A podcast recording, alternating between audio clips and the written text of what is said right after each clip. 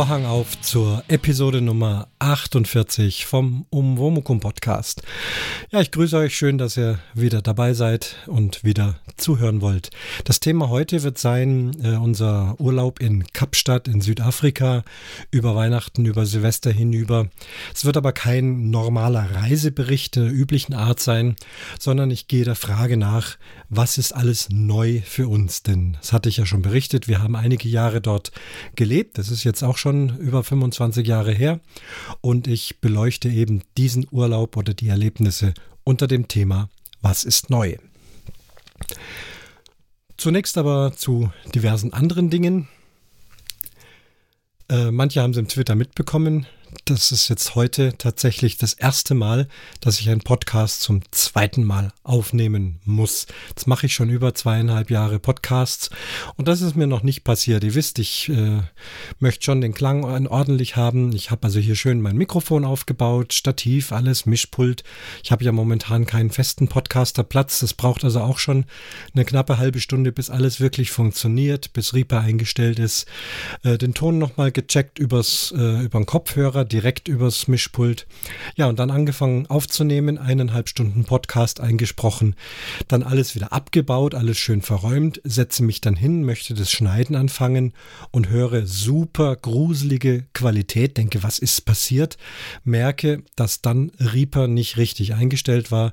Es war aufs Notebook-Mikrofon gestellt. Das Notebook steht ungefähr zwei, drei Meter weg. Ich mache das ja hier im Stehen in einem ja akustisch günstigen Raum und ich konnte es nicht fassen. Ich habe so alle, der ganze Ton lief also alles übers Notebook-Mikrofon, obwohl ich schön in mein Rode reingequatscht habe. Das ist im Nichts gelandet. Ja, Künstlerpech. So ist das nun mal. Äh, einige Twitter-Follower haben dann freundlicherweise angemerkt, ob ich es nicht durch Auphonic äh, jagen könnte oder wird schon gehen. Na klar, wird schon gehen, aber ihr wisst, mein Anspruch ist ein anderer. Und es wird eine lange Folge, das ist nun mal so und das könntet ihr nicht ertragen. Der Uli äh, vom Radiomobil hat noch gefragt, ähm, ob ich mal ein Tonbeispiel einspielen kann, wie es geklungen hat. Das tue ich gerne und dann könnt ihr selber hören, was der Unterschied ist. Also spiele ich das jetzt mal ein. Ja, danke Robert für deinen Audiokommentar. Schön von dir zu hören. Äh, offensichtlich auch direkt aus dem Zug. Äh, der Robert macht ja den Vom Zug im Zug Podcast, wo er über seine Arbeit als Zugführer äh, berichtet. Ein sehr schöner Podcast. Nee, also sowas geht so bei mir nicht raus. Das dürfte, glaube ich, klar sein. Na gut, dann fangen wir halt nochmal von vorne an. Ich wollte über ein paar neue Podcasts sprechen. Wahrscheinlich wissen es die meisten, aber ich erwähne es einfach noch mal gerne, auch von meiner Seite aus. Äh, der Bla Bla Bla Podcast ist an den Start gegangen Anfang des Jahres. Das sind die Leute, die vorher äh, im Reidinger Podcast die Mitsprecher, äh, die äh, Teammitglieder waren. Der Reidinger Podcast äh, ist zu Ende gegangen aus den bekannten Gründen. Das ist alles dort nachzuhören. Und diejenigen, die übrig geblieben sind, haben gesagt, sie wollen äh, das in ähnlicher Form weitermachen. Es gelingt prächtig, es macht wahnsinnig Spaß, es zaubert mir ein großes Lächeln aufs Gesicht und äh, höre diesen Podcast sehr, sehr gerne. Äh, der Blablabla Podcast wird natürlich verlinkt, aber die meisten von euch haben es, glaube ich, eh schon mitgekriegt. Der Reidinger Podcast selber läuft übrigens auch wieder. Also wer den Feed nicht mehr hat, sollte ihn sich wieder zurückholen, denn der Reiden hat gemerkt, ohne Mikrofon geht's nicht. Und er spricht jetzt auf diesen Feed äh, immer wieder mal, wenn ihr Lust hat auf irgendwas, spricht er da alleine rein. Das ist ja so ähnlich wie bei mir auch. Ich schaffe es eben auch nicht, an Podcasts teilzunehmen, die regelmäßig erscheinen, weil man möchte einfach doch noch mehr unabhängig bleiben und sein. Und so macht es der Reiden auch. Also wer ihn da gerne hören möchte, im Reidinger Podcast-Feed, im ganz normalen, aktuellen, äh, das ist jetzt, glaube ich, bei der Folge 302 mittlerweile und ist dort zu hören. Auf der Campingseite gibt es was Neues. Die äh, vier Bayern auf Reisen ähm, ist ganz neu. Bin ich also auch dabei ähm, zu hören. Ein Familienpodcast über Familienerlebnisse mit Camping. Grüße hier auch die lieben Kollegen vom Camping Caravan Podcast. Da die letzte Folge auch sehr schön gewesen, äh, wird gegenübergestellt äh, Wohnwagen und Wohnmobil. Ähnliche Themen hatte ich bei mir schon drin. Und diese Folge äh, hat mich inspiriert, demnächst mal, wann ich Zeit habe. Also es liegen ja viele Themen an, verschiedenster Art. Vielleicht, wenn es früher ein bisschen mehr campingfreundlich ist, ähm, da auch noch eine Ergänzung meinerseits zu bringen hier. Da wird es dann ums Zelten gehen. Ja, da habe ich also auch schon Lust drauf und hat Spaß gemacht, euch hier zuzuhören. Dann komme ich also schon zu den Kommentaren. Ähm, da gibt es einen, einen, genau, einen schriftlichen Kommentar zur letzten Folge. Da ging es um zu viel Dezibel auf den Ohren. Und da hat der Landstuhler ziemlich schnell geschrieben. Ich wünsche euch ebenfalls ein gutes neues Jahr 2018. Vielen Dank für die tollen Podcast-Folgen im vergangenen Jahr 2017 und mit dieser Folge hat das Podcast-Jahr auch schon wieder gut begonnen. Er schreibt sogar sehr gut begonnen. Sehr interessantes Thema und sehr kompetent dargestellt. Als Betroffener kann ich auch bestätigen, dass gutes Hören wirklich etwas mit Konzentration und Übung zusammenhängt. Ich selbst bin auf dem linken Ohr seit Geburt taub und habe mich mit den Jahren gut damit arrangiert. Ein Hörgerät ist bei meiner Beeinträchtigung leider nicht möglich. Es gibt zwar die Option eine Operation, aber damit möchte ich mich erst beschäftigen, wenn es notwendig wird. Ich hätte noch eine Frage an Johnny. Von Sennheiser gibt es einen Gehörschutz, den Musik Pro. Ich benutze diesen und bin als Laie zufrieden, damit ich da auch weniger in lauter Umgebung mich aufhalte. Soll ich mich da noch extern beraten lassen oder passt es? Mein Arzt stellt bis dato keine Verschlechterung am gesunden Ohr fest. Meine Gehörschutzmaßnahmen sind wohl ausreichend. Oder soll man im höheren Alter mehr aufpassen? Ja, und darauf hat Johnny schriftlich geantwortet. Hallo Landstuhler, danke für deinen Kommentar. Der Musik Pro ist vollkommen in Ordnung, wenn er gut und fest in deinem Ohr sitzt. Du machst da alles richtig. Ich empfehle als Vorsorge noch einmal im Jahr zum Hörtest beim HNO oder Hörakustiker, um Schäden frühzeitig zu erkennen. Ja, vielen Dank, Johnny, auch für die schnelle Antwort. Also klar, beobachten lassen, Hörakustiker immer eine gute Adresse für solche Fragen. Nochmal zur Erinnerung, Johnny selber ist Hörakustiker Meister und war in meiner letzten Folge zu Gast und hat da doch einiges sehr Interessantes zum Thema Hören uns erzählen können. Dann haben wir einen Audiokommentar und den möchte ich jetzt gleich einspielen. Servus Christian, der Robert spricht frisch vom Zug in aller Herrgottsfrühe. Äh, zu deinem zu deiner neuesten Umwomukum-Folge mit dem Hörgerät der Akustiker eine kurze Frage. Wie schaut es aus bei Noise Cancelling Kopfhörern? Ist das nicht auch ein Schall, der permanent aufs Ohr wirkt oder verstehe ich da die komplette Materie etwas falsch? Und das nächste habe ich einen Bekannten, etwas älteren Semesters, der hat ein Hörgerät, das wahrscheinlich etwas schlecht eingestellt sein könnte.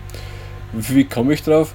Immer wenn ich neben dieser Person stehe, habe ich das Gefühl, ich hätte eben solche Noise Cancelling Kopfhörer auf. Also es ist ein sehr unangenehmes Gefühl, wenn man daneben steht und wenn man dann spricht mit dem, dann hört man zeitversetzt seine eigene Stimme aus, aus dem Ohr schreien. Also sehr unangenehm. Ist, glaube ich, auch nicht wirklich optimal.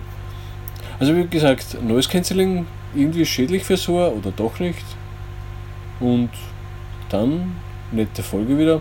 Ich glaube, dass das Thema Podcast hören mit gutem Equipment, das ist eine, eine Glaubensfrage, die man stundenlang diskutieren könnte und trotzdem auf keinen grünen Zweig kommt.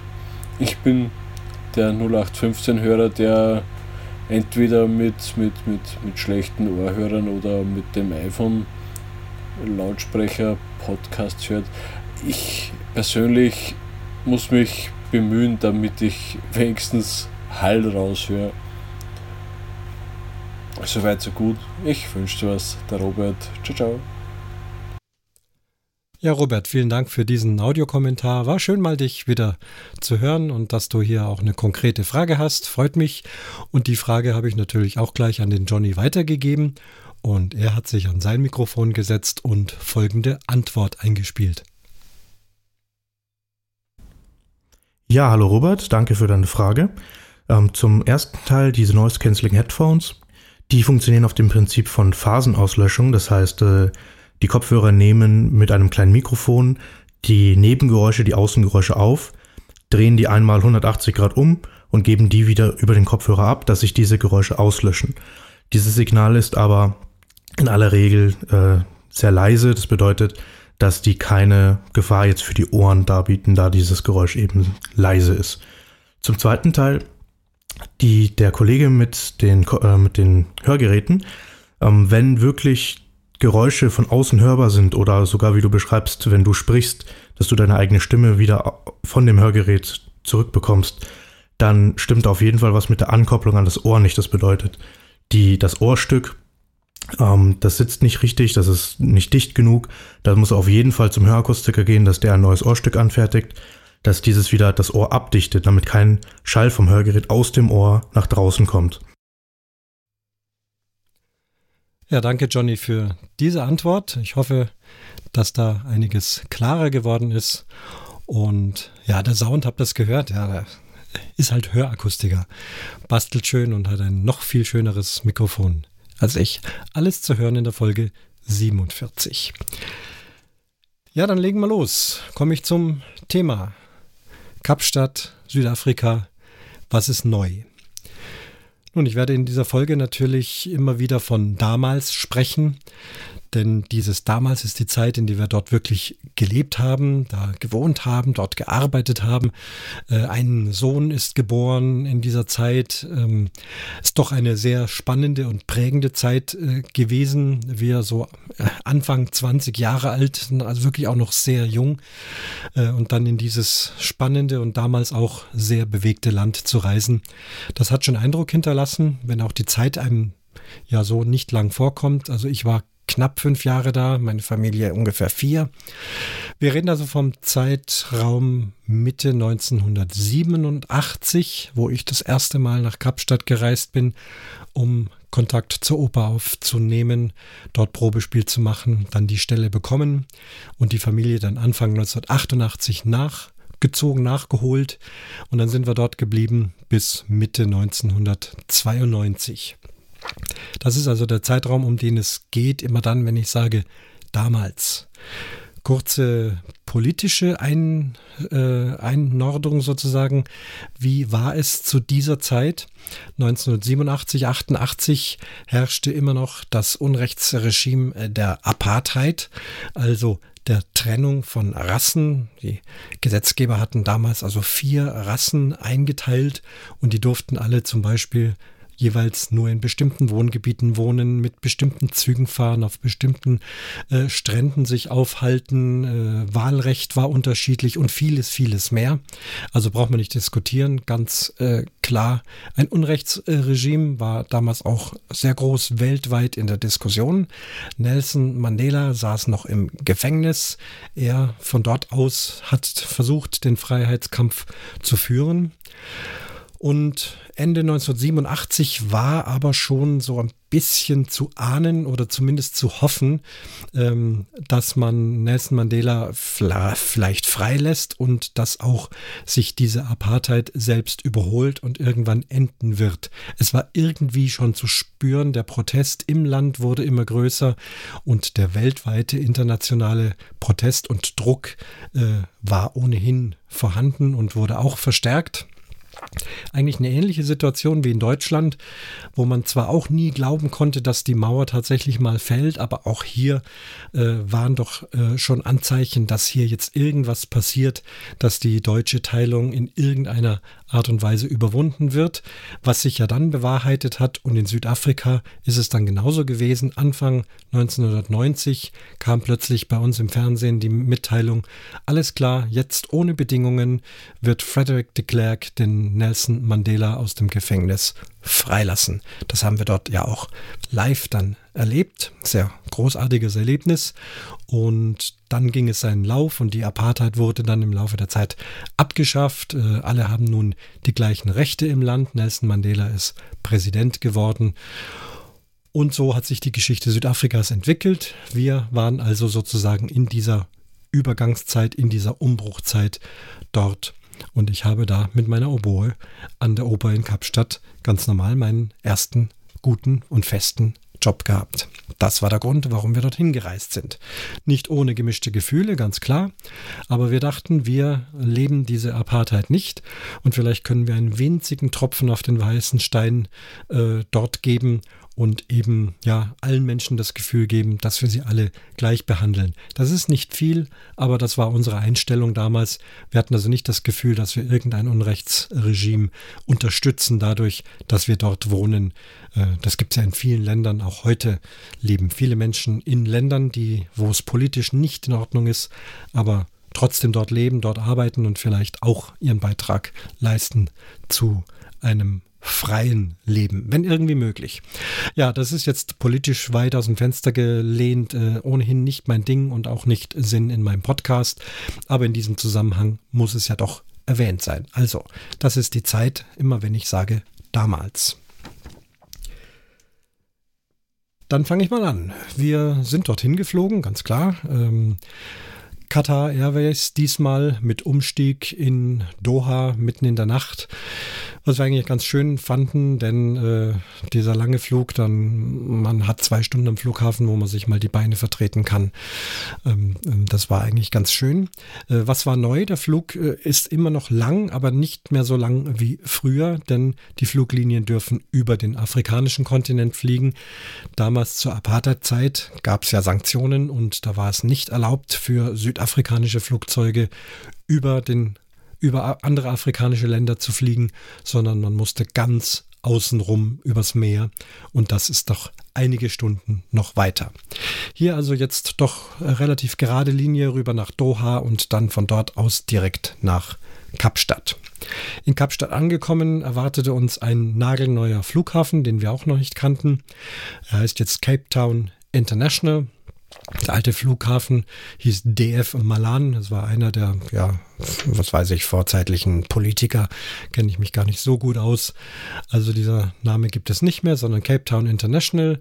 Das Gebäude ist modern, es ist viel, viel größer, denn es sind viel mehr Flugbewegungen als damals. Denn jetzt kommen doch Menschen aus aller Herrenländer äh, zu Besuch zum Arbeiten als Touristen, so wie wir jetzt. Und da sind doch minütlich äh, internationale Flugbewegungen zu verzeichnen. Damals, da sind so vier, fünf Flugzeuge am Tag, wenn überhaupt, gestartet und gelandet. Mehr war das nicht. Also ein moderner Flughafen. Ähm, Passkontrolle lief sehr gut.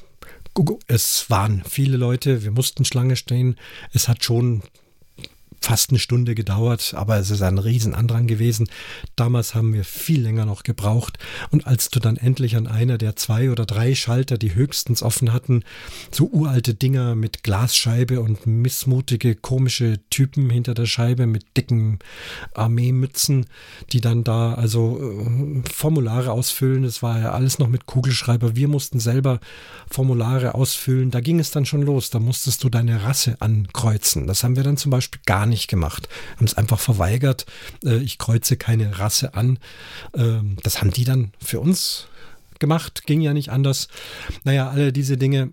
Heute finden wir da sehr freundliche Mitarbeiter, muss ich sagen, die einen anschauen, die einen freundlich begrüßen, wie war der Flug und äh, so und so, haben uns kurz erklärt, wie das alles funktioniert, ganz modern.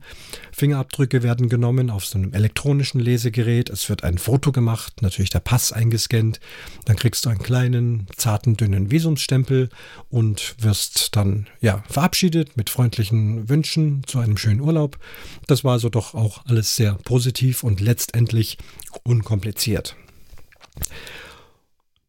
Ja, und dann waren wir drin in Kapstadt. Wir haben unser Mietauto geholt.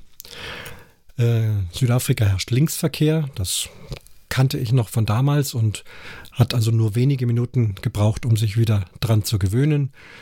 kein so großes Problem. Falsch fahren kann man nicht. Man fährt immer allen anderen hinterher. Natürlich auf der linken Straßenseite, auf der Autobahn immer schön links fahren, ne, so wie wir es hier in Deutschland gewohnt sind. Ne? Achtung, Satire, wer es nicht mitbekommen hat, immer schön links fahren mit 70 und dann rechts den Laster überholen. Na, so wie wir Deutschen das mögen. Nee, also Linksverkehr, äh, kein Problem. Mit der linken Hand schalten, gewöhnt man sich schnell dran. Die Schaltung ist trotzdem in derselben Anordnung wie sonst auch. Also da ist nicht alles andersrum. Die Pedale sind gleich und nur der das Lenkrad befindet sich eben auf der rechten Seite, das was wir hier in Deutschland als Beifahrerseite kennen. Ja, Straßenampeln und Kreisverkehre. Die Straßen sind deutlich modernisiert worden. Die waren damals schon nicht schlecht, teilweise besser als in Deutschland. Aber jetzt sind das also tip-top Straßen, sehr gut ausgebaut.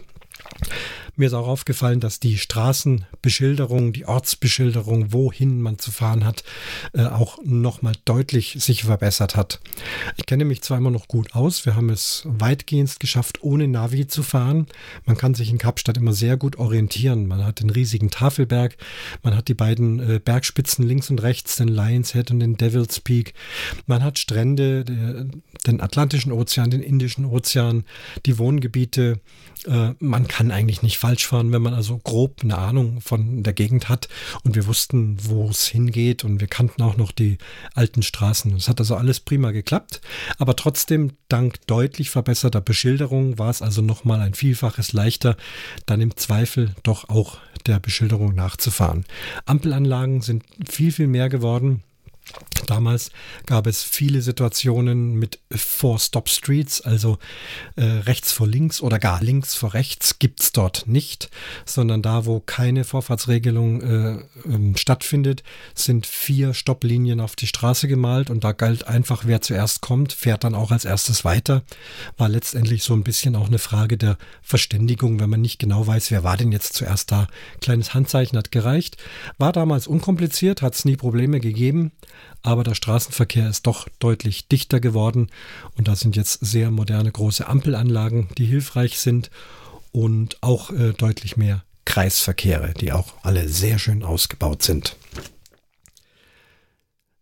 Weiterhin zum Straßenverkehr, was Parken betrifft in der Innenstadt.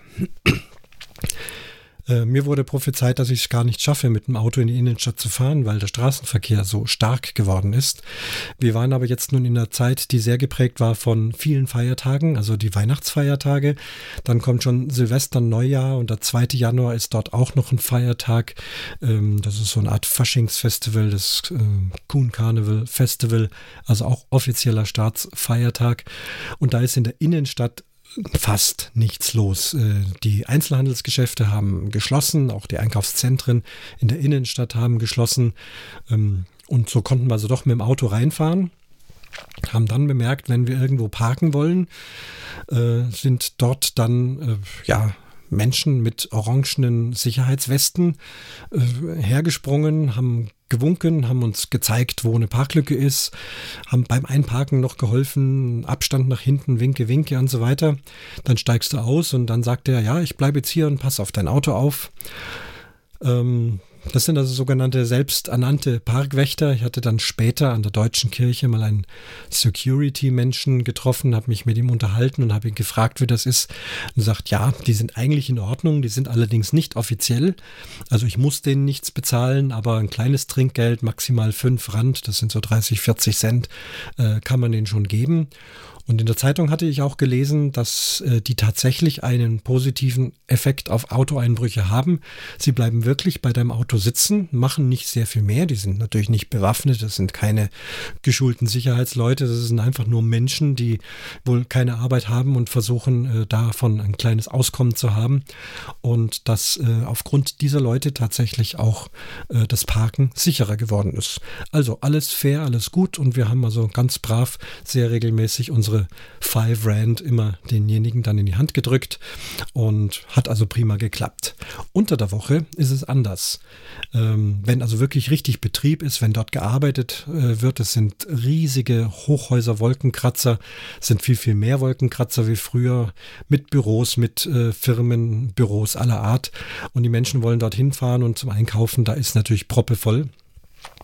Und wenn du da doch einen Parkplatz ergattert haben solltest, da kommt dann ein offizieller Parkplatzwächter, der von der Stadt Kapstadt angestellt ist. Der hat dann auch einen richtigen Aufschrift auf seiner Weste, hat ein elektronisches Gerät in der Hand, fragt dich dann, wie lange du parken möchtest.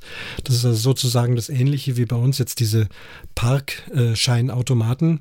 Äh, hier in Deutschland, wisst ihr ja, muss man sich vorher überlegen, wie lange will ich hier parken? 20 Minuten, eine Stunde, eineinhalb Stunden wirfst dann entsprechend Geld ein, legst einen Zettel ins Schaufenster. Hier hast du einen richtigen Menschen, äh, der hoffentlich auch ein bisschen was äh, dabei verdient oder mit Sicherheit etwas dabei verdient. Reich wird er nicht, aber es ist ein Job. Und der fragt dich, dann zahlst du bei ihm, dann kriegst du deinen Zettel. Wenn du jetzt diese Parkzeit aber überschreitest, dann kriegst du nicht wie bei uns einen Strafzettel, sondern du kommst eben wieder. Er kommt freundlich auf dich zu und sagt, okay, da ist noch eine halbe Stunde länger, das kostet also nochmal so und so viel Nachzahlung und dann ist alles in Ordnung. Ich finde, tolle Geschichte, gibt Menschen Arbeit und du hast keinen Stress beim Parken oder beim Bezahlen deines richtigen Parkplatzgebührs. Einkaufen. Einkaufen in großen Supermärkten war damals für uns schon neu, dass man sich an die Kasse begibt, dann ganz normal die Kassiererin scannt alles ein und dann wird das alles hinten auf die große Ablage geschoben. Dort gibt es noch die großen Ablagen, nicht diese 20 Zentimeter Discounter Mini-Dinger, die wir hier haben. Ich will keinen Laden speziell nennen, das ist ja fast überall dasselbe. Und dann musst du schauen, dass du das so schnell wie möglich in deinen Einkaufskorb runterschmeißt, äh, weil es so schnell geht und dich dann möglichst schnell entfernst. Dort ist es nicht so. Es gibt immer noch äh, ausladende Bereiche hinter der Kasse und da steht dann immer eine Mitarbeiterin oder ein Mitarbeiter, der auch damals schon deinen Einkauf in unzählige kleine, dünne Plastiktüten verpackt hat.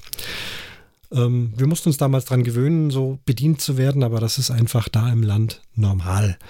Und die haben diese Plastiktüten in deinen Einkaufskorb gestellt und dann konntest du also dann perfekt wegrollern. Ist heute auch noch so, aber neu ist, dass die Kassiererin dich fragt, ob du denn Plastiktüten möchtest oder nicht. Denn wenn du welche möchtest, dann musst du da auch eine kleine Gebühr dafür bezahlen. Haben wir ja jetzt hier auch. Plastiktüte kostet was. Da war es, glaube ich, ein Pauschalbetrag. Und äh, dann hat, hat die oder der äh, das eben auch in diese dünne Plastiktüten verpackt. Oder eben du sagst, nein, du möchtest keine. Hast vielleicht selber Taschen dabei, gibst die dann ab, dann laden die das also alles in deine Taschen rein. Wir hatten es dann so gemacht, wir haben einfach beim ersten Mal haben wir es uns verpacken lassen, haben die Gebühr abgegeben, haben aber dann diese vielen Tüten aufgehoben und immer wieder verwendet und nichts mehr bezahlen müssen und dann eben diese Tüten abgeben abgegeben. Also doch ein kleiner Fortschritt hier auch in Sachen äh, Plastik, Verschmutzung der Weltmeere und diese Dinge fand ich sehr positiv. Wenn wir schon beim Umweltschutz sind, Benzin. Damals äh, war in Deutschland, waren schon die Anfänge, dass die ersten Katalysatoren eingebaut wurden in die Autos. Da gab es dann diese Cut-Plakette und da wurde dann ja auch das bleifreie Benzin eingeführt. Das war also für uns in Deutschland dann schon einige Jahre normal. Dann kommst du nach Kapstadt, da gibt es das gar nicht. Da wird schön dicke Bleibenzin äh, in alte Autos reingefüllt. Wir hatten ja damals einen VW Käfer noch. Ja, die fahren ja da viel länger, weil eben auch nicht so viel rosten. Und ähm, also keine Idee von irgendwie umweltfreundlichen Autos, was in Europa also schon vorangetrieben wurde. Lag auch daran, Kapstadt ist ja immer Wind, durch die Lage mit den zwei Meeren, das ist Kap der Stürme, ja, es ist also immer mehr oder weniger Wind, manchmal auch sehr starker Sturm. Auf jeden Fall hat die Stadt hier kein Problem selber mit irgendwie Smog. Die Luft ist eigentlich immer gut. Man nennt diesen Wind auch Cape Doctor, weil er einfach alles wegpustet, was schlecht ist. Ähm, Problem bleibt natürlich, diese Umweltverschmutzung bleibt auf dieser Welt. Sie wird halt nur irgendwo anders hingepustet. Und so äh, eigensinnig darf man eben auch in Kapstadt nicht denken. Und mittlerweile gibt es also endlich längst bleifreies Benzin, Autos mit Katalysatoren, äh, Dieselautos mit Rußpartikelfilter und so weiter. Also da sind sie endlich auch so weit, dass sie das alles eingeführt haben. Ein großes, ja fast beherrschendes, überbeherrschendes Thema war die momentan herrschende Wasserknappheit und Dürre. Schon am Flughafen wurde man darauf hingewiesen, äh, willkommen liebe Touristen, wir haben eine Jahrhundertdürre, Kapstadt leidet sehr drunter, es ist fast kein Wasser mehr da, es hat seit Jahren nicht mehr geregnet, die Speicher sind leer, bitte sehr sparsam mit Wasser umgehen, sehr verantwortlich mit Wasser umgehen. Als wir dann in unser Ferienhaus angekommen sind, haben uns also auch die Vermieter dort äh, gleich damit vertraut gemacht. Die Regel ist also aktuell, es sind richtig Notstandsgesetze da. Äh, pro Person 87 Liter Wasser pro Tag Verbrauch. Das ist die Regel und wer nachweislich da deutlich mehr verbraucht, bekommt auch Strafe oder der Wasserhahn wird abgesperrt oder reduziert. Bedeutet, ähm, höchstens zwei Minuten duschen, einmal am Tag und wenn es geht, nicht jeden Tag duschen, wenn es nicht unbedingt sein muss. Das Duschwasser auffangen mit großen Plastikeimern, also wenn man das Duschwasser laufen lässt und man wartet, bis also so das heiße Wasser aus dem, ähm, aus dem Behälter, aus dem Boiler kommt, äh, das unbenutzte eiskalte Wasser nicht einfach ablaufen lassen, sondern in einem Eimer auffangen, dieses Wasser dann wieder für die Klospülung verwenden. Ja, also solche Regeln bekommt man dort äh, beigebracht und wir haben uns da auch dran gehalten. Ähm, ging für uns noch ganz gut. Wir sind ja selber Camper, Dauercamper und im Winter läuft ja unsere Wasserleitung nicht, weil die Wasserleitungen am Campingplatz da ähm, eingefroren sind, ist das Wasser abgestellt. Das heißt, wir müssen im Winter auch mit unserem 25-Liter-Kanister zum Waschhaus laufen, Wasser holen, das dann in unseren Bottich einfüllen und dann weißt du, wie wenig 25 Liter Wasser sind. Ist man also auch sehr sparsam mit dem Händewaschen, mit dem Kochen, mit dem Abspülen, mit auf dem Klo gehen und ja, wie gesagt, als Dauercamper kann man das so ein bisschen nachfühlen. Dort ist es jetzt Realität. Und wir müssen uns gewähr sein, Kapstadt ist eine höchst moderne Millionenmetropole. Ich sage immer, das könnte auch München sein, das könnte auch Hamburg oder Berlin oder Paris, wie auch immer sein. Es ist wirklich eine ganz normale, moderne Stadt. Und dass so eine Stadt so eine Wasserknappheit hat, ist schon äh, sehr ungewöhnlich. Äh, woran liegt's nun? Äh, die große Dürre, vielleicht auch Klimawandel. Im Winter hat's, äh, regnet es normalerweise, hat wohl die letzten Winter sehr wenig bis kaum geregnet. Aber es scheint auch ein Entwicklungsproblem zu sein. Die äh, Verantwortlichen haben es offensichtlich versäumt, mitzubekommen, dass die Bevölkerungszahl der Stadt enorm wächst. Wir hatten damals eine Einwohnerzahl von 1,7 Millionen Einwohner, soweit ich weiß. Heute liegt die Zahl bei 3,5 Millionen Einwohner, es werden täglich mehr. Alle wollen nach Kapstadt, eine der schönsten Städte der Erde, auch innerhalb Südafrikas sehr geliebt. Äh, die Kriminalität ist zwar auch vorhanden, aber längst nicht so hoch wie zum Beispiel in Johannesburg kommen also viele Leute, wollen lieber in Kapstadt wohnen. Auch die Lage an den beiden Meeren äh, wirklich ideal. Ja, dreieinhalb Millionen plus jetzt in, den, in der Weihnachtszeit nochmal circa zwei Millionen Touristenbesucher aus dem Inland und aus dem Ausland. Und das verkraftet das Wassersystem überhaupt nicht. Die Dämme sind fast leer. Es ist wirklich dramatisch und tragisch. Aktueller Stand heute zum Zeitpunkt der Aufnahme, dass am 22. April das Wasser für Privathaushalte komplett abgestellt wird, es kommt dann nichts mehr raus aus dem Wasserhahn.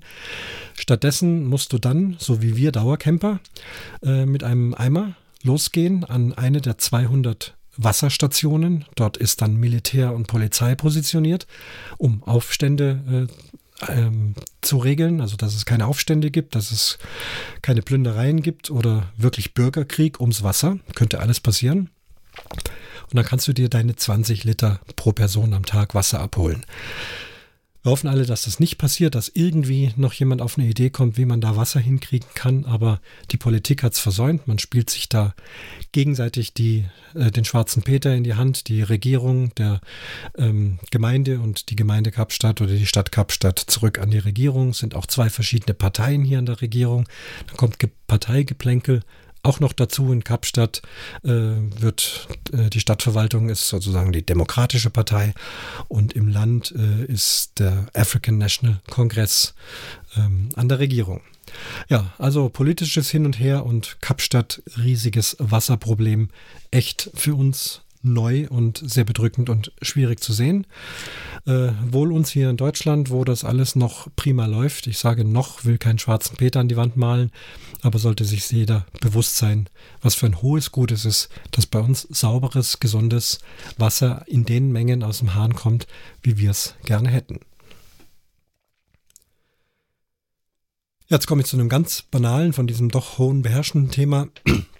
Gehe einfach der Reihe nach äh, durch. Ich habe mir im Flugzeug Stichpunkte gemacht, was ist neu. Und hier steht jetzt sowas Banales wie Flipflops. Äh, dieses Thema ist mir aufgefallen. Äh, ich hatte an einem Restaurant, wo wir mehrfach schon essen waren, unten am Hafen gibt es traumhaft fischen, frischen Fisch. Es ist ja ein Fischerhafen, Haut Bay. Ähm, haben wir schon mehrmals lecker gegessen.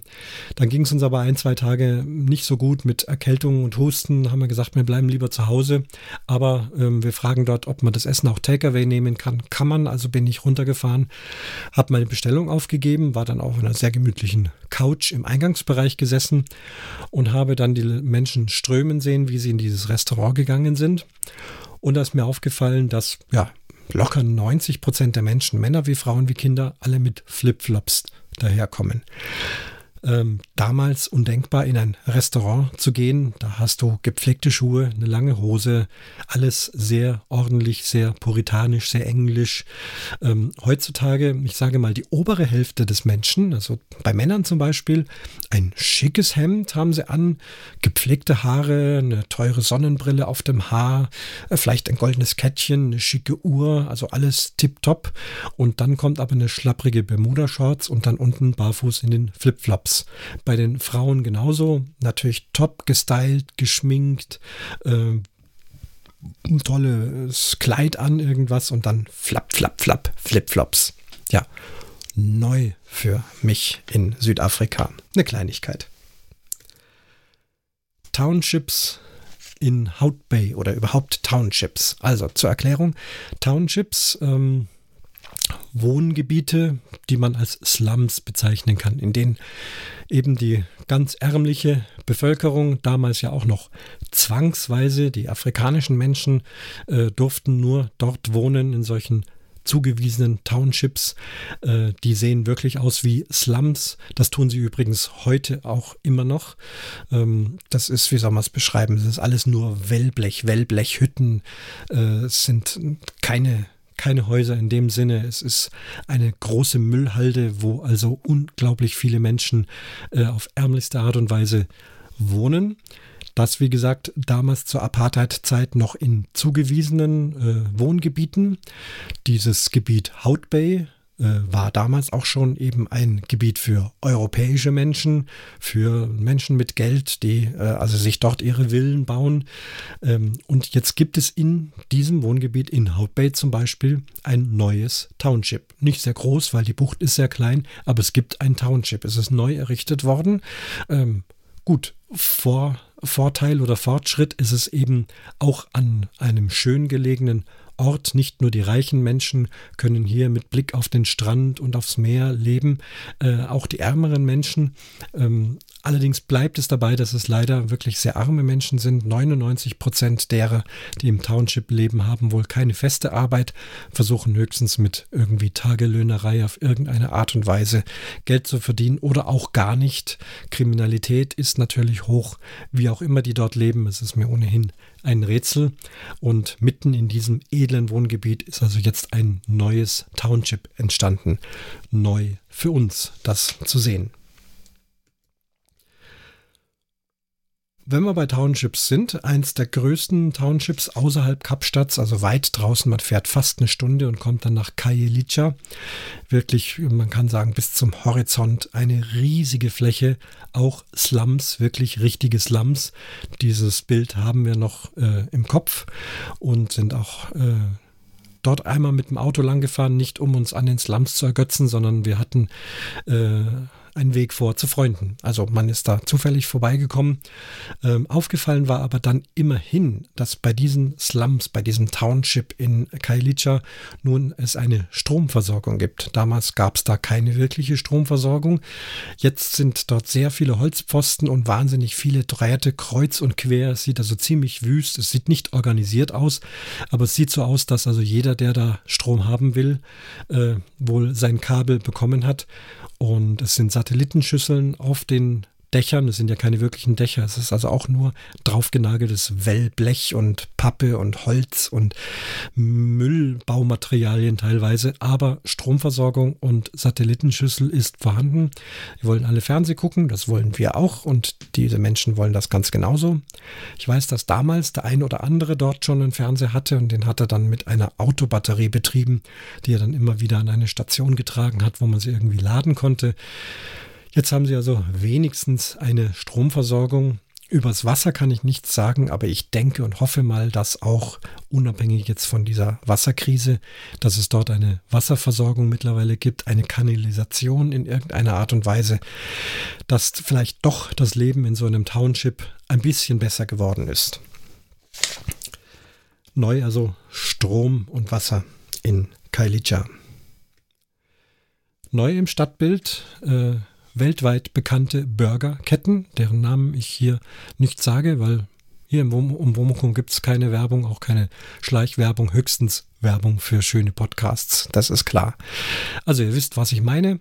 Damals aus Sanktionsgründen gab es das nicht. Da gab es allenfalls ein, die ein oder andere südafrikanische Burgerkette, aber jetzt leuchtet doch überall im, wie im gewohnten Stadtbild hier auch, diese internationalen Burgerbrater und das passt irgendwie so in mein Stadtbild von Kapstadt gar nicht rein, äh, aber sei es wie es will, das war eben auch neu. Öffnungszeiten von Supermärkten. Damals waren die Öffnungszeiten von Supermärkten eigentlich auch schon recht großzügig im Vergleich zu Deutschland. Also auch der ein oder andere, man musste wissen, welcher, hatte dann am Sonntag mal vormittags offen. Das gab es also schon. Mittlerweile ist das wesentlich liberale. Viele haben 24 Stunden rund um die Uhr offen. Ähm, unser Stamm äh, Supermarkt, jetzt mache ich doch Werbung, aber es wird ja jetzt keiner von euch losrasen äh, und zum Pick Pay einkaufen gehen. Aber Pick Pay, so heißt unsere Supermarktkette, an die wir uns gewöhnt hatten. Es gibt auch noch den Checkers und den OK Bazaars und den Woolworth. Ähm, ja, unser Pick Pay hat äh, ganz einfache Öffnungszeiten, die kann sich jeder gut merken. Jeden Tag 8 to 8, also von 8 Uhr früh bis 8 Uhr abends. Sehr komfortabel, auch jetzt gerade an den Feiertagen. Ich habe ja gesagt, es waren viele Feiertage, als wir dort waren. Und wir konnten immer sehr gezielt und sparsam die Sachen einkaufen, mussten keinen Großeinkauf machen. Und äh, ja, das war angenehm und neu, dass das also so liberal die Öffnungszeiten sind. In Kapstadt, vor allem in der Innenstadt, aber auch in der Umgebung, gibt es ein neues Bussystem. Damals gab es uralte, rostige Busse und ich weiß nicht, wo die hingefahren sind. Wahrscheinlich hauptsächlich in die weit gelegenen Außenbezirken, äh, nicht sichtbar nach irgendeinem Fahrplan.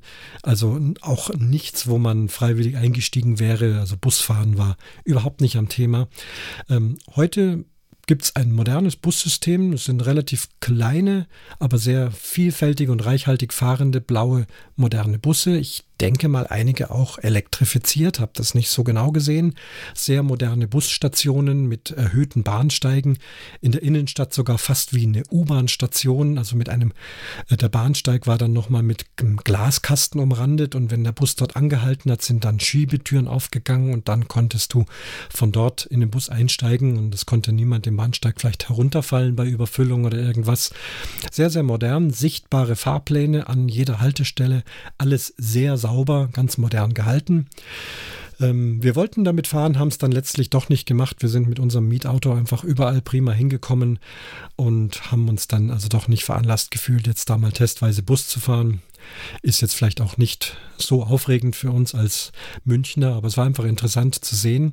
Die haben auch Vorzugsspuren, sowohl auf der Autobahn wie auch in der Stadt, überall dort, wo es dann Engpunkte, Engstellen gibt haben die eigene rote Spuren, äh, wo sie dann am Stau vorbeifahren können, wenn es eng wird zu den Berufsverkehrszeiten. Es gibt auch eine App, das Bussystem heißt MyCity und ich hatte das installiert für alle Fälle, falls wir fahren. Also du kannst dann, egal wo du stehst in Kapstadt, die App öffnen, sagen, ich stehe hier, wo fährt der nächste Bus? Dann sagt er dir, ja, nächste Ecke rechts und dann fährt um so und so viel Uhr dieser Bus nach da und dahin. Also wirklich ganz modern. Tolle Geschichte ist notwendig, weil der Straßenverkehr zur Berufszeit bestimmt ziemlich übel ist. Es gibt eine neue Seilbahn auf den Tafelberg. Der Tafelberg erstreckt sich ja von Kapstadt, was ja direkt am Meer liegt, also auf 0 Meter Meereshöhe im Idealfall, erstreckt sich 1087 Meter hoch. Also hat er halt eine ganz flache, lange Kante, deswegen heißt er Tafelberg. Das ist also keine Spitze, sondern ein flacher, hoher, 1000 Meter hoher Berg, der also das Stadtbild äh, zeichnet und auch Wahrzeichen der Stadt ist. Und in diesem Schoß von diesem Tafelberg liegt die Innenstadt von Kapstadt und das geht dann runter bis zum Hafen. Ja, und auf diesem Tafelberg gab es immer schon eine Seilbahn, eine uralte viereckige Gondel, also beziehungsweise zwei. Ähm, eine fährt hoch, eine fährt runter. Das haben sie endlich erneuert allerdings immer noch jeweils nur eine Gondel hoch und runter. Das halte ich für einen Fehler. Da hätte man mal hier in unseren bayerischen Alpen nachfragen können, wo also rundum laufende Gondelsysteme vielleicht doch noch viel einfacher und schneller Menschen nach oben und unten befördern kann. Hier ist es also immer noch ein Hin und Her. Die Gondeln sind sicher größer und sie sind kreisrund, was wichtig ist dort, auch wieder wegen des Windes. Ähm, denn die Seilbahn, sobald ein starker Sturm ist, stellt ihren Betrieb ein. Die eckigen Bahnen wurden sehr schnell hin und her gewürfelt. Ich denke mal, diese runden Kabinen sind sehr aerodynamisch gestaltet, dass sie doch dem Wind ein bisschen länger trotzen können. Aber auch da gibt es nach wie vor das Problem, wenn der Sturm zu stark ist, dann wird der Betrieb eingestellt. Schwierig für die, die noch oben sind, da wird rechtzeitig geklingelt. Man weiß ja, wann das schlechte Wetter kommt. Und dann kannst du nur schauen, dass du runterkommst. Wer das nicht schafft, muss zu Fuß runter. Und das ist nicht einfach.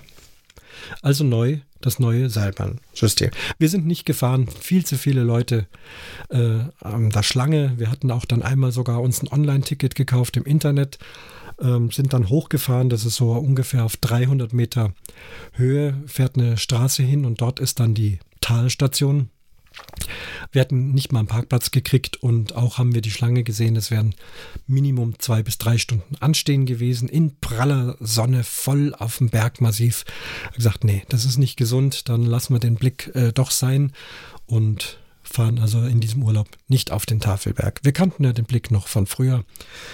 War also nicht so schlimm. An der Waterfront gibt es ein neues Riesenrad. Die Waterfront ist ein neu entstandenes Vergnügungsviertel im alten Kapstädter Hafen. Ähm, alle Restaurants, Kinos, Geschäfte, Einkaufsstraßen, Vergnügungsmeilen. Ähm, da ist richtig was los. Ein ganz modernes, neu entstandenes Stadtviertel nennt sich eben Waterfront, weil es eben unten am Hafen direkt an der Kante ist. Von dort aus auch Hubschrauberflüge, das haben wir uns dann gegönnt. Statt Tafelberg haben wir einen 25-minütigen Hubschrauber-Rundflug gemacht, durchaus bezahlbar, zumindest wenn man mit Euros kommt. Und haben also von da aus unseren Blick gehabt. Ähm, wer sich den Hubschrauber nicht leisten kann, der steigt eben in dieses neue Riesenrad. Für uns Münchner allerdings doch mit einem milden Lächeln zu betrachten. Äh, wer das Oktoberfest kennt, weiß, was da für Riesenräder stehen. Und da gibt es dann so kleine Kinderriesenräder und so in dieser Dimension war eigentlich dieses äh, Riesenrad dort. Da kannst du also allenfalls einen netten Blick über die Waterfront und über die näheren Häuser in Kapstadt werfen, aber einen richtig tollen hohen Blick hat man von da aus sicher nicht. Da muss man mindestens auf den Signal Hill, der ist auf 350 Meter Höhe, auf den Lions Head mit 500 Meter oder eben auf den Tafelberg mit 1000 Meter oder mit dem Hubschrauber. Dann hat man einen tollen Blick. Also ein neues Riesenrad in der Waterfront. Jetzt kommt die Frage nach Wein. Äh, Südafrika ist bekannt für seinen Wein, vor allem das Kap. die Western Province, die Western Cup Provinz, die ist äh, Weinland. Und der Tweezer vom Sprechgröstel Podcast und Gabelbissen Podcast, der hatte mich angeschrieben und gefragt, ob ich wüsste, ob der Pinotage Wein zu den Standardweinen in Südafrika gehört. Nun muss ich sagen, äh, lieber Thomas, ich bin kein Experte für Wein. Allerdings trinke ich gerade in Südafrika sehr, sehr gerne Wein. Er schmeckt einfach fantastisch und er schmeckt mir am besten dort. Wir haben es also auch vermieden, dort großflächig Wein einzukaufen und ihn hin, hierher zu schippern. Äh, hier jetzt bei diesen kalten 6 Grad mit Nebel, da mag ich auch keinen Pinotage trinken. Ja, was ist denn ein Standardwein? Also ich würde sagen, die Antwort auf deine Frage ist ja, er gehört zu den drei Standardweinen. Am meisten im Regal steht eben der Cabernet Sauvignon. Also wir reden hier von den Rotweinen, der Shiraz, den wir viel trinken und auch der Pinotage, den wir auch gelegentlich trinken, aber wir sind meistens beim Shiraz. Alles französische Trauben, damals von den europäischen Einwanderern wurden ja die Trauben, die französischen Trauben mit nach äh, Südafrika genommen und dort begann dann der Weinbau. Also südafrikanischer Wein ist ganz klar, wenn nicht sogar ausschließlich gesteuert von, Süd, äh, von französischen Traubensorten. Dort gibt es ja auch den Cabernet Sauvignon. Also diese drei Sorten sind vorherrschend von daher ja, der Pinotage gehört mit Sicherheit auch zu den Standardsorten. Äh, der Weißwein ist besser geworden. Wir haben jetzt sehr viel äh, schönen, leckeren, gekühlten Weißwein getrunken. Die Sorten sagen mir jetzt gar nichts. Chardonnay, glaube ich. Uiuiui. Also, wie gesagt, bin kein großer Weinkenner. Wenn du trotzdem magst, Thomas, und wir mal in einer deiner Sendungen über Wein reden wollen, speziell über Südafrika-Wein, da ein bisschen was kann ich da schon erzählen, dann gerne. Aber so viel zu deiner Frage, die ich dann hiermit hoffentlich beantwortet habe. Ähm, Weltmarken, ja, ich habe ja vorhin schon von den Burgerbratern gesprochen, aber auch insgesamt die Sanktionen sind lang vorbei und heute im Einkaufsregal und in den Einkaufsgeschäften äh, Markennamen aus aller Welt, alles Bekannte an Markennamen, ob das jetzt Kaffee kaufen ist, ob das Unterhaltungselektronik ist oder Gummibärchen oder Schokolade, oh, selbst Müsli. Also ich nenne jetzt nicht diese ganzen Namen, ihr braucht nur hier ins Einkaufsgeschäft gehen. Es ist jetzt dort mittlerweile großen Teil dasselbe. Südafrikanische Marken sind sehr ins Hintertreffen gekommen. Ich vermute mal ein ähnliches Vorgehen, wie es auch mit Ostdeutschland gewesen ist. In der DDR hatte man auch seine geliebten äh, eigenen äh, Landesmarken von bestimmten Produkten. Und selbst wenn sie für unsere heutigen Geschmäcker nicht so toll sind oder vielleicht nicht so eine tolle Qualität haben. Äh, sie sind dann doch leider äh, mehr oder weniger verschwunden und werden jetzt alles überlagert von diesen bekannten Weltmarken. Ähm, und ob die jetzt alle immer so eine tolle Qualität haben, ist noch die andere Frage. Wir haben es also auch vermisst, dass einiges an typisch südafrikanischem nicht mehr im Regal steht. Ja, es ist schade, aber so ist es nun mal. Die Welt möchte auch in dem doch erreichen Südafrika Geschäfte machen. Und da kriegt man jetzt alles das, was damals also noch Mangelware war. Ich kann mich erinnern, dass zum Beispiel ein deutscher Metzger in der Stadt äh, Gummibärchen importiert hat. Ihr wisst welche. Das war für uns was extrem Besonderes. Es gab landeseigene Gummibärchen, ja, die haben wir auch gekauft, die waren auch billig, ja, aber waren knatschig und extrem süß und dann haben wir uns dann doch mal aber für Unsummen von Geld äh, so eine Tüte Gummibärchen äh, aus Deutschland gekauft. Heute ist es ganz normal, die liegen da ganz normal in den Regalen und vom Preisgefüge her, naja, eben ja, nicht billig, aber ganz normal bezahlbar eben. Ja, so hat sich das auch geändert, ge gewandelt. Über den Straßenverkehr habe ich schon gesprochen. Sowas wie Autobahngebühr oder Maut äh, gab es nicht, gibt es heute auch nicht. Aber wenn man aus Kapstadt rausfährt und auf der N1 Richtung Johannesburg fährt, das ist eine Autobahn von ca. 1800 Kilometern. Und da sind wir lang gefahren, nicht bis Johannesburg, aber bis zu einem Tierreservat, über das ich später noch spreche, circa zwei Stunden geht es da auf dieser Autobahn entlang und da kommt mittendrin dann ein doch recht hohes Gebirge. Und da sind wir dann damals über eine enge Passstraße über dieses Gebirge Gebirge rübergefahren. Äh, fantastischer Ausblick, sehr spannend, also wirklich toll, aber es braucht Geduld und viele Kurven, bis man oben ist und auf der anderen Seite wieder unten. Da hat es jetzt mittlerweile einen Tunnel. mittendurch. Eigentlich so ein Brenner-Feeling. Und da gibt es auch eine Mautstraße, also eine Mautstation, wo man dann für diesen Tunnel bezahlen muss, wenn man durchfahren will.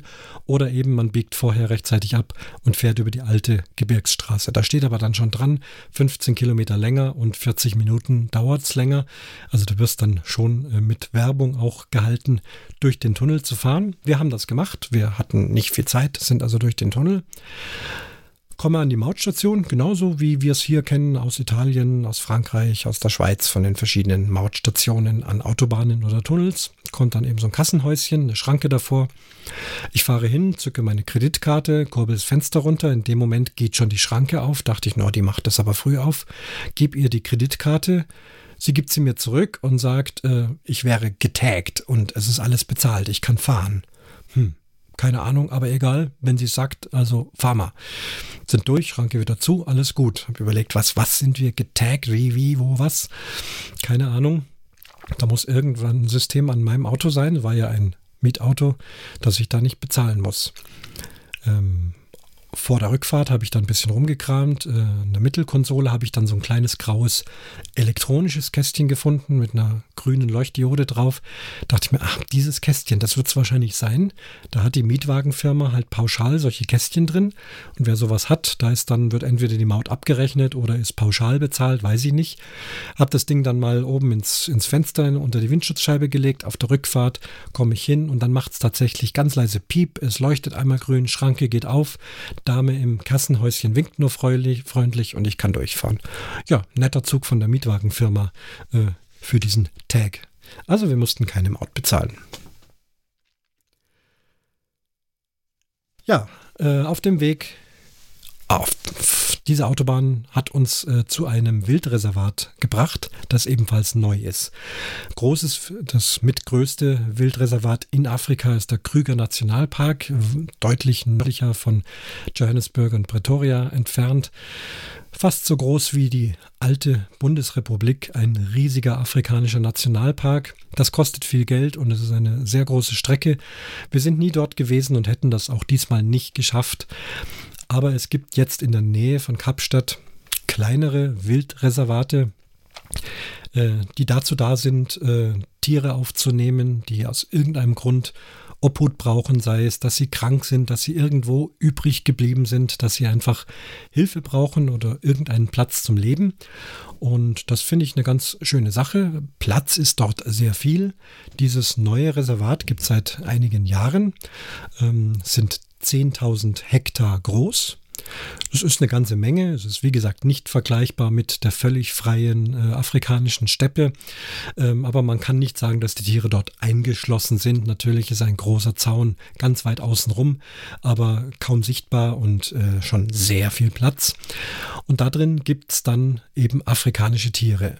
Elefanten, Giraffen, Löwen, Nilpferde, äh, Nashörner, verschiedene Arten von Antilopen, Springbock, Zebras, Schlangen, Affen und noch viel mehr.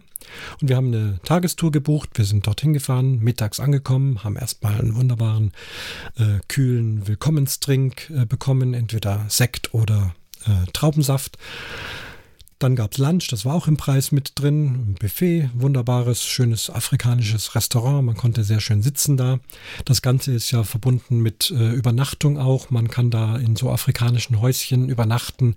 Es gibt ein Wellnesszentrum mit allem, was man an Wellness haben möchte. Es gibt diverse Pools, es gibt Massagen, es gibt eine Sauna, deren Sinn sich mir nicht entschließt. Wir hatten dort 37 Grad Hitze. Warum ich da in die Sauna muss, weiß ich nicht so ganz genau. Aber sehr, sehr schön angelegt. Man kann also da auch mehrere Tage verbringen. Äh, hätten wir nicht die Zeit gehabt, auch nicht das Geld, sondern wir haben einfach nur die Tagestour gebucht mit eigener Anreise. Das war also echt bezahlbar. Halb zwei Uhr ging es dann los auf einen größeren äh, Jeep, so eine Art Jeep Laster mit zehn Sitzbänken, wo jeweils zwei Leute drauf sitzen können, einer Plane als Dach gegen die Sonne und einem sehr freundlichen und netten Fahrer, der uns dann über diese sehr holprigen Wege durch dieses Wildreservat äh, geführt hat, also sozusagen auf Fotosafari. Und da trotzdem das Gelände überschaubar ist, haben wir es also geschafft, innerhalb von drei Stunden doch die meisten Tierarten äh, anzutreffen. Er hat dann auch immer wieder wunderbar angehalten. Man konnte schön fotografieren. Äh, sehr beeindruckend. Teilweise sind wir auch recht nah an die Tiere gekommen. Der Fahrer wusste genau, welchen Tieren man wie nah zu nahe kommen darf. Erstaunlicherweise waren wir bei den Löwen sehr nah dran. Die waren dann direkt am Wegesrand gelegen, in der Mittagshitze. Schlafend, der große Löwe hat dann auch mal geguckt, ist auch aufgewacht, war also schon eine ja, sehr spannende Angelegenheit. Es war alles offen. Wir hatten also nur die Anweisung, unsere Hände im Auto zu lassen und nicht aufzuspringen, nicht zu schreien, sich auch ansonsten einfach nur ruhig zu verhalten, dann wäre alles in Ordnung. Das war auch so, aber es ist schon spannend. Also da sind Löwen und auch der große männliche Löwe sehr imposant. Na gut, wir sind es natürlich auch gewohnt. Da kommen viele Autos den ganzen Tag lang dran vorbei. Sie schaffen es sich, ihr Fressen selber zu fangen, ähm, werden aber trotzdem einmal in der Woche, immer am Freitag, wird noch zugefüttert, wurde uns erklärt. Und da war dann gleich auch die Frage bei uns am Auto, woher weiß dieser Löwe jetzt, dass heute Mittwoch ist und nicht Freitag? Warum frisst er mich jetzt nicht? Naja, war schon eine Belustigung. Also sehr beeindruckend die Löwen, aber auch alle anderen Tiere, selbst so eine Zebraherde und was wir darüber gelernt haben, über ihr soziales Verhalten, wie sie stehen, äh, wie ihr Hitzeausgleichssystem ist, das mit den Streifen und all die Geschichten. Es war wirklich toll beeindruckend. Ich konnte klasse Fotos machen. Bei den Nashörnern zum Beispiel, da bleiben wir 100 Meter weg. Also der Fahrer sagt nicht näher als 100 Meter an die Nashörner ran, denn sonst würden sie sich möglicherweise bedroht fühlen und wenn die mal das Rennen anfangen und da das Auto äh, anrammen, das wird ein heftiger Wumms. Also das beachtet er auch. Dieser Fahrer hatte wirklich den Eindruck gemacht, dass er die Tiere sehr mag, dass er sie fast alle persönlich kennt, dass er genau ihre Eigenheiten und Spezialitäten kennt und also uns nicht nur als Touristen von einer Sensation zur anderen fährt, sondern auch Nachdenkliches und Interessantes uns vermittelt. Eine schöne Geschichte, neu für uns, Big Five in der Nähe von Kapstadt. Prepaid Strom, also äh, ja, wie sagt man auf Deutsch? Also, ja, vorbezahlte Stromkarten. Damals war es so, man hatte schon ganz normal Strom, hat jeden Monat seine Stromrechnung bekommen, musste dann zu einem gewissen ähm, Stelle gehen, persönlich da vorbeigehen und dann da einen Scheck hinterlegen mit dem Monatspreis und das jeden Monat. Sowas wie Banküberweisungen gab es damals nicht. Ich glaube, das gibt es auch heute noch nicht. Dieses System Überweisen oder Lastschrift gibt es da nicht. Du musst nach wie vor deine Dinge direkt bezahlen. Ich vermute, das liegt daran, dass es eben äh, doch viel Armut gibt, übrigens auch bei der weißen Bevölkerung, gar keine Frage, da sind nicht alle reich. Und dass dort nur Barbezahlung äh, was gilt und man nicht darauf vertrauen kann, da wird schon was auf dem Konto sein. Und wir hatten das in unserem Ferienhaus, also so ein elektronisches Kästchen. Da stand jetzt drauf, wie viele Kilowattstunden da noch vorbezahlt sind und äh, man hat uns dann erklärt, wenn das dann weniger wird, irgendwann blinkt es dann rot und wenn es dann noch weniger wird, fängt es dann auch das Piepsen an und dann wird es also spätestens Zeit mit der Karte, äh, da war dann so ein Barcode drauf, in den Supermarkt zu gehen und dort an einer bestimmten Stelle kann man dann für einen Betrag, den man sich selber aussucht, einfach wieder Strom kaufen. Das habe ich dann nochmal getan. Es hat dann nachts gepiepst. Nachts um halb vier. Es hat mich irgendwie erinnert an unseren Wohnwagen, wenn nachts um halb vier das Gas ausgeht. Also dort hat es nachts um halb vier gepiepst. Ich bin dann runtergegangen, habe versucht, irgendwelche Knöpfe zu drücken, habe dann Gott sei Dank irgendeinen Knopf gefunden, dass das Piepsen aufgehört hat. Sonst wäre es eine kurze Nacht geworden. Und bin dann am nächsten Tag in den Supermarkt und das hat alles geklappt. Habe für 50 Rand Strom gekauft, das waren dann 26 Kilowattstunden und habe dann einen Kassenzettel mit einer langen Nummer gegeben, die habe ich eingegeben und zack war dann tatsächlich diese gekaufte Kilowattmenge auf diesem Zähler drauf. Prepaid Strom. Haie. Damals für uns kein Thema. Gab bestimmt Haie, aber niemand hatte Angst vor Haie. Es gab auch keine Probleme. Es war vielleicht ein oder zweimal im Jahr, dass er drüben am Indischen Ozean in Durban, also es sind auch 15 oder 1600 Kilometer weit weg, dass da vielleicht mal ein Surfer äh, angegriffen wurde oder dass da ein Hai in dem sein Surfbrett reingebissen hat. Äh, in Kapstadt war das nie ein Thema. Jetzt scheint es ein Thema zu sein. Äh, Hai-Alarm wird in den Wetterbericht mit eingebaut. Und da war es also auch so, ja, es ist der Wetterbericht, morgen so und so, 32 Grad und Wassertemperatur dies und jene. Und am 2. Januar ist Vollmond, sogar Supermoon, also besonders großer Mond, weil der Mond derzeit eben sehr nah an der Erde ist, ist er besonders groß, hat eine besonders starke Anziehungskraft auf die Meere, ähm, wirkt sich auf Ebbe und Flut aus, auch auf die Temperatur des Meeres und das wiederum hat zur Folge, dass in dieser Zeit besonders viele Haie ähm, in Strandnähe kommen. Und deswegen wurde ganz klar gewarnt, momentan nicht ins Wasser gehen, weil zu viele Haie da sind. Abwarten, bis dieser Supermoon wieder vorbei ist. Es gibt einige Buchten und Strände, da hat man großflächig Hainetze drumherum. Die werden dann auch benannt. Also bei dieser und jenen Bucht ist es safe, ist es sicher.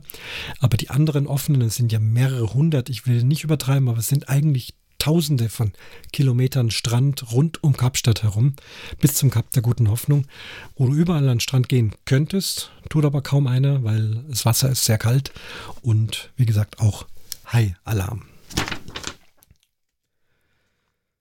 Brotsorten und Brezen. Damals hauptsächlich vorherrschend fluffig, lockeres Weißbrot äh, deutsches Brot oder gar Semmeln und Brezen keine Spur. Gibt es mittlerweile die Brotsorten der südafrikanischen Bäcker haben deutlich zugenommen. Man hat von Europa gelernt. Man hat einige Brotsorten mit ins Sortiment aufgenommen, so auch Brezen. Ich habe dann doch keine gekauft. Beim Woolworth hatte ich tatsächlich Brezen im Korb liegen sehen. Aber Frühstück war schon vorbei und ich dachte jetzt einfach nur Breze kaufen. Aber eben interessant zu sehen, dass es das gibt. Eigentlich ärgert es mich, es doch wenigstens mal probieren sollen, ob sie denn auch gut ist. Kann ich euch leider nicht sagen. Wir haben uns sehr auf die südafrikanischen Spezialitäten gestürzt und zwar einfach nicht danach, jetzt eine deutsche Breze zu kaufen. Geocaching. Neu in Südafrika, denn in den 70er und 80er Jahren gab es noch kein Geocaching. Jetzt also auch in Südafrika und Kapstadt ganz normal Geocaching. Sehr reichhaltiges Angebot, genauso wie das bei uns äh, ist, ob Land oder Stadt. Das wisst ihr selber. Zum Thema Geocachen äh, will ich hier jetzt gar nicht sehr viel mehr erzählen. Ähm, vielleicht nur das, ich habe einen neuen Geocaching-Podcast gestartet. An dieser Stelle mache ich dann einfach mal Werbung dafür. Er heißt Spielbrett Erde. Den Link schicke ich euch. Und ich habe mich entschlossen, also alles, was mit Geocaching zu tun hat, in einem extra Podcast zu erzählen, nicht im Umwomukum. Ähm, es ist ein eigenes Format. Ich spreche dort alleine. Es ist kein Erklärformat für Geocaching. Äh, eher so ein bisschen philosophieren über das ein oder andere Thema. Wie gesagt, wer sich für Geocaching interessiert, der hört bitte rein in Spielbrett Erde. Ist schon sehr gut angelaufen, hat schon viele positive Bewertungen gekommen, bekommen bekommen. Es gibt aktuell eine Nullnummer und die erste Folge. Und am Ende dieser ersten Folge, da spreche ich auch über meine Erfahrungen mit Geocaching in Kapstadt. Die Sicherheitslage war auch damals schon so. Man musste sein Haus schon sichern gegen Einbrüche, weil eben die Armut groß ist, ist die Wahrscheinlichkeit eines Einbruchs auch gegeben. Wir hatten damals in unserem Häuschen nicht mal einen Zaun vorne im Vorgarten. Wir hatten allerdings eine Alarmanlage, die wäre angesprungen, wenn man jetzt ein Fenster kaputtgeschlagen hätte. Da waren so Fühler drauf. Da war da so ein lauter Laut, so ein großer Lautsprecher und der hätte dann ein riesiges lautes Getute von sich gegeben. Oder wenn die Tür aufgebrochen wird, da waren also auch Sensoren dran. Äh, später hatten wir dann auch noch einen Schäferhund, den wir auch zum äh, Training gegeben haben oder mit ihm zusammen oder mit ihr, es war ja ein Mädel, äh, sind also zusammen zum Schäferhundtraining gegangen, äh, was erstens ganz toll war, toller, toller Sport mit dem Hund umgehen und den Hund eben auch entsprechend einzurichten, abzurichten, dass er die Kinder schützt, dass er uns schützt, aber ungebetene Gäste doch äh, deutlich äh, verscheucht. Heute ist das anders. Die Hunde scheinen weniger geworden zu sein, aber die Mauern sind höher, sind riesige Mauern mit äh, spitzen Drähten obendrauf. Und auch das reicht noch nicht. Oben auf den Mauern haben jetzt ganz viele Leute Stromdrähte. Äh, sechs oder sieben Lagen umlaufender Stromdraht, der dann so wie hier im Allgäu oder auch anderswo, ähm, eben wie bei Weidezäunen üblich, eben unter Strom steht oder so pulsartig Stromschläge von sich gibt Und wer das berührt, der kriegt ordentlichen Schlag weg, ordentliches Auer. Äh, zudem, wenn irgendwas, äh, irgendwie Kontakt mit dem Draht stattfindet oder jemand den Draht durchzwickt, springt sofort eine Alarmanlage an. Die wiederum ist gekoppelt mit einem Sicherheitsservice. Ähm, es fährt also den ganzen Tag mindestens ein Autostreife mit bewaffneten Sicherheitsleuten. Und wenn irgendwo eine Alarmanlage angeht oder Hilfe gerufen wird, dann sind die innerhalb von Sekunden da. Also uns wurde gesagt, wenn du da die Polizei rufst, dann kann es sein, also sicher übertrieben gesagt, aber dass die erst morgen kommen. Und deswegen haben viele Leute diesen privaten Sicherheitsdienst, den sie natürlich bezahlen müssen. Es sind großenteils ehemalige südafrikanische Polizisten, die sich jetzt also auf das spezialisieren und dort für Sicherheit sorgen. Scheint auch sehr gut zu funktionieren. Es gibt keine bekannten Vorfälle, aber man braucht wohl dieses System. Ja, und diese Stromdrähte, man, wenn man leise ist, hört man sie auch so. Tipp, tipp, tipp, man kann sie richtig ticken hören. Durchaus unangenehm, muss ich sagen zwar angenehm, dass man sich sicher fühlt hinter diesen Mauern. Das Tor vorne ist elektronisch mit einer Fernbedienung. Also wenn du mit dem Auto kommst, drückst du drauf, dann fährt das Tor auf, du fährst rein, drückst wieder drauf, hinter dir geht das Tor wieder zu und dann kannst du in Ruhe aussteigen, deinen Einkauf verräumen und ja, fühlst dich halt sicher, aber eben hinter Mauern und hinter Stromdraht. Das Ganze hat so ein bisschen was auch von Jurassic Park, ja, wenn da diese Stromdrähte oben drauf sind. Ja, ist leider notwendig und für uns auch neu. Neu im Stadtbild Motorräder, Fahrräder und Jogger. Das gab es damals nicht. Motorräder, da gab es nur so alte Tok-Tok-Mopeds äh, mit großen äh, Transportkisten hinten drauf. Da wurden dann Medikamente äh, transportiert oder Pizzaservice, sowas. Die gab es schon. Aber dass private Menschen wie bei uns mit einem schicken Motorrad äh, durch die Gegend fahren und Spaß haben, und die, die Gegenden sind ja fantastisch. Kurvenstraßen, Küstenstraßen zum Kap der guten Hoffnung hinter äh, Traumrouten für Motorradfahrer, aber gab es damals nicht. Es wäre keiner auf die Idee gekommen, äh, wohl auch aus Sicherheitsgründen, sich auf so ein Motorrad zu setzen und praktisch ja äh, frei verfügbar für die Außenwelt oder für die nicht wohlgesonnene Außenwelt zu sein. Jeder hat sich in sein Auto gehockt, äh, den Knopf zugemacht. Das ist auch heute noch so. Da gehen jetzt halt die Knöpfe automatisch zu, wenn du losfährst, dass also keiner die Tür öffnen kann und irgendwie dich aus dem Auto rauszieht oder sonst was von dir will. Aber doch, das scheint zu funktionieren. Es gibt Motorradfahrer, war für mich auch befremdlich. Straßenverkehr hat zugenommen, also es geht schon ordentlich zu, auch gerade in Kapstadt. Dann noch Linksverkehr, also ich musste mich da schon ganz schön am Riemen halten und konzentrieren äh, und mit dem Verkehr irgendwie mithalten. Am Anfang fährt man ja auch noch langsam und vorsichtig, dann ist man also auch noch Verkehrshindernis. Irgendwann hatte ich es dann raus, äh, da bremst auch keiner und wenn du auf die Autobahn auffährst, musst du richtig Gas geben und schauen, dass du irgendwie reinkommst. Und jetzt saust aber links und rechts von dir auch noch Motorräder vorbei. Das war doch immer wieder Schreckmoment. Dasselbe mit mit Fahrrädern. Private Fahrräder gab es damals gar nicht. Kein Mensch wäre mit dem Fahrrad durch die Gegend gefahren. Mittlerweile tun das Leute. Ich weiß nicht, ist es doch sicherer geworden? Keine Ahnung. Ist da weniger ja, Gesindel auf der Straße, die dich dann irgendwie vom Fahrrad runterziehen? Auf jeden Fall, heute fahren die Leute auch mit dem Fahrrad. Natürlich viel Mountainbikes. Es ist sehr hügelig alles da am, am, an der Bergkette entlang. Viele fahren richtig sportlich, aber ich habe auch den Eindruck, die Leute fahren auch mit dem Fahrrad von A nach B. Völlig neues Stadtbild für uns. Jogger genauso, dass also Leute im freien Joggen eigentlich ja ein, ein Vorteil. Also es ist vielleicht doch ein bisschen freier geworden. Wir würden es uns jetzt trotzdem nicht trauen. Ich würde dort nicht lang joggen. Ähm, fühle mich zwar sicher, wenn ich spazieren gehe, aber auf so langen Straßen schon wegen dem Verkehr, diese Jogger, also ja, wir fanden das gefährlich. Sie hatten wohl keine eigenen Routen. Sie mussten eigentlich alle immer auf den Autostraßen entlang joggen. Und ja, ich fand das nicht so toll. Du hast ja auch die Abgase, auch wenn sie äh, saubere sind. Es sind immer noch Abgase. Also das mit den Joggern war schon seltsam. Am Kap der Guten Hoffnung gibt es zwei südliche Punkte. Das eine ist das Kap der Guten Hoffnung selber, The Cape of Good Hope.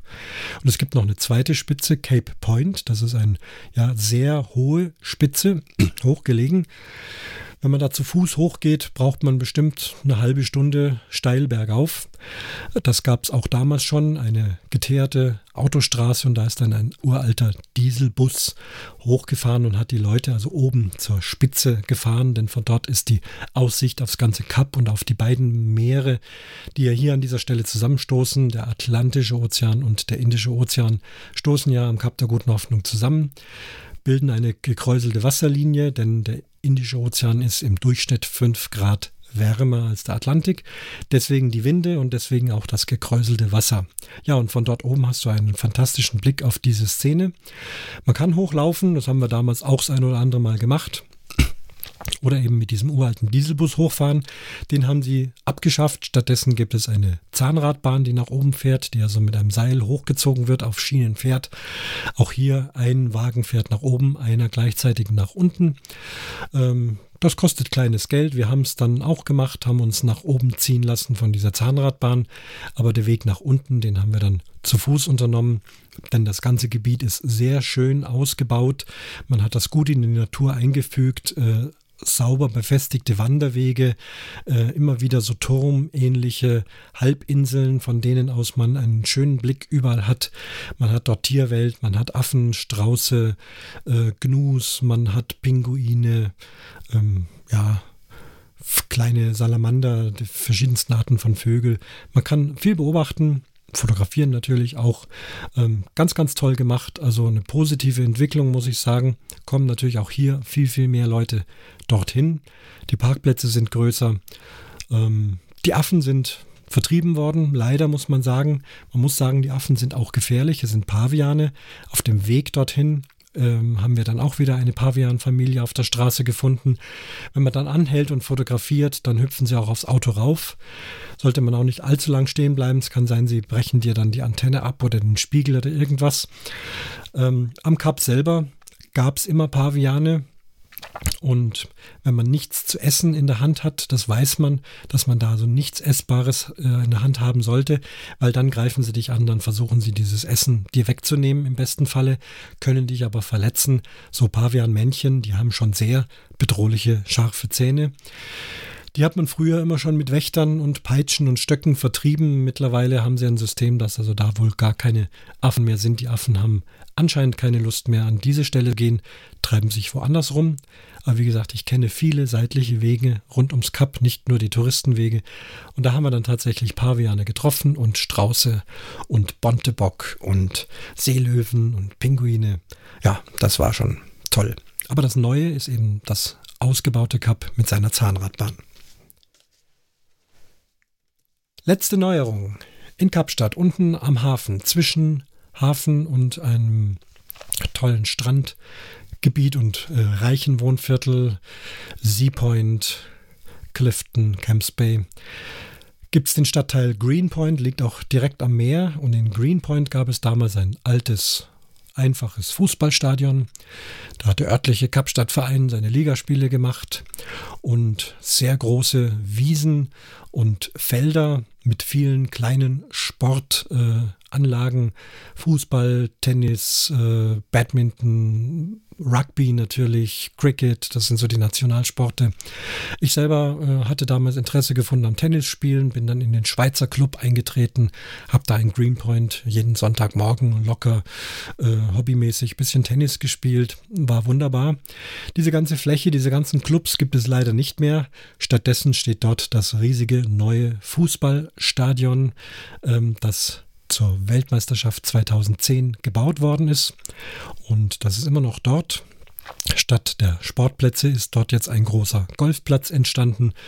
Äh, das ist alles. Ja, das Fußballstadion zu betrachten war schon sehr imposant. Äh, die Weltmeisterschaft hat dort stattgefunden. Die deutsche Fußballnationalmannschaft hat in diesem Stadion gespielt. Das weiß ich noch genau wie heute, kann mich sehr gut daran erinnern, 2010 und zwar genau am 3.7.2010. Das weiß ich, weil das nämlich mein Geburtstag ist, der 3.7.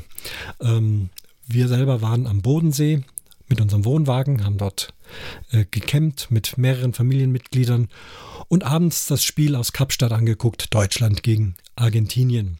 Ich weiß, es war zu dieser Zeit am Bodensee extrem heiß, deutlich über 30 Grad.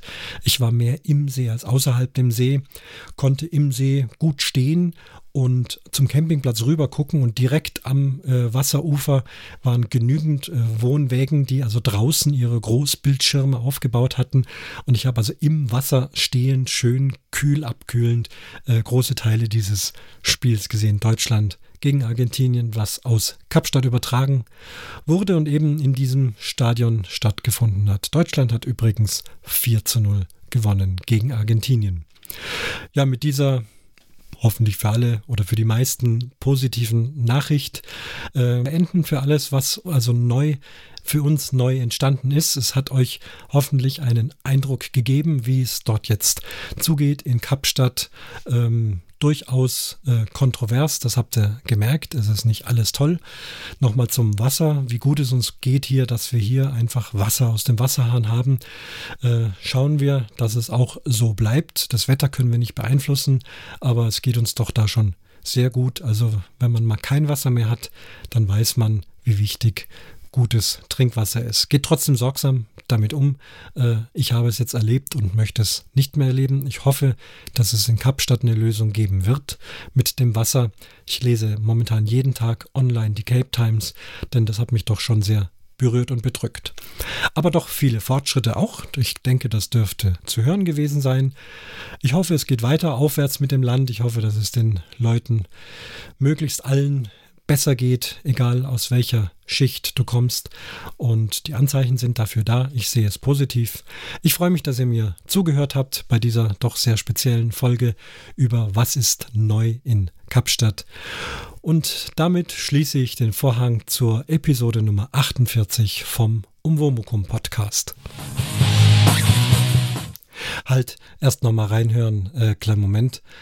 Ja, doch, jetzt ist das richtige Mikrofon angeschaltet. Uff, das wäre ja ein Ding gewesen. Nee, also passt alles. Ich hoffe, äh, Qualität ist okay für euch. Und jetzt kommt das Outro.